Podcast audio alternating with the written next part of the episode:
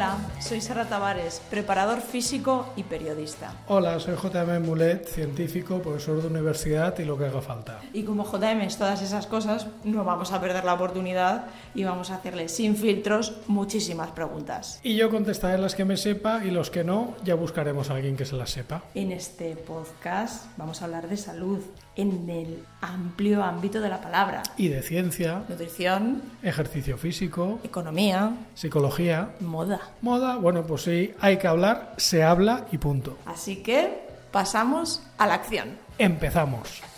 Bienvenidos a Salud Activa, el podcast de los inquietos que quieren cuidarse.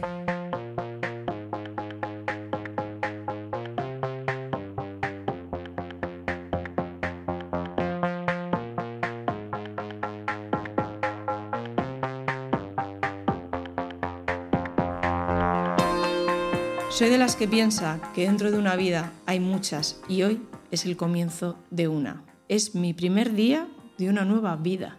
Aquí la que os habla había preparado todo un discurso de arranque para cuando por fin se abriera este micro. Y solo me salen tres palabras. No me rindo. De verdad que no.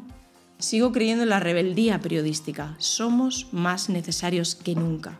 Cantaría mi canción favorita de Elton John, I'm Still Standing, pero la naturaleza pues no me llamó por el camino de la música, así que mejor, en la época de los 90 segundos, os pido algo valiosísimo, tiempo. Anda que yo también empezar un podcast así, pidiendo. Bueno, pues ahora me he venido arriba y me sale otra frase.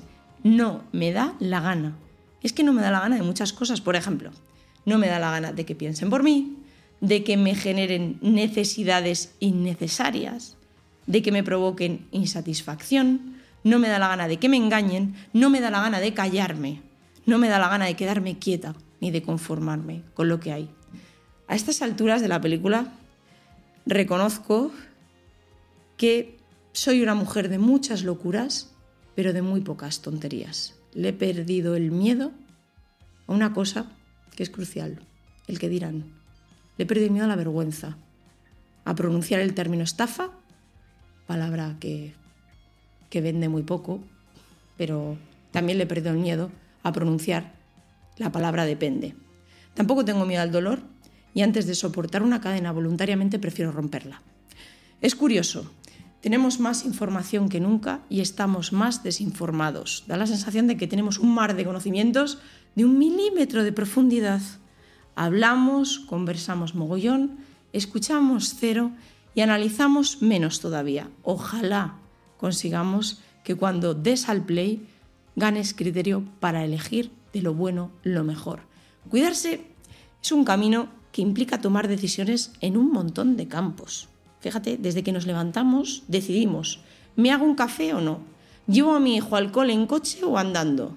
Llegamos al trabajo, encendemos el ordenador y ¡pam! Nos sale un cartel que dice, ¿aceptamos cookies o no? Termina el día y pensamos, ¿dónde dejo mi móvil? ¿Dentro o fuera de mi cuarto? Vivir es elegir.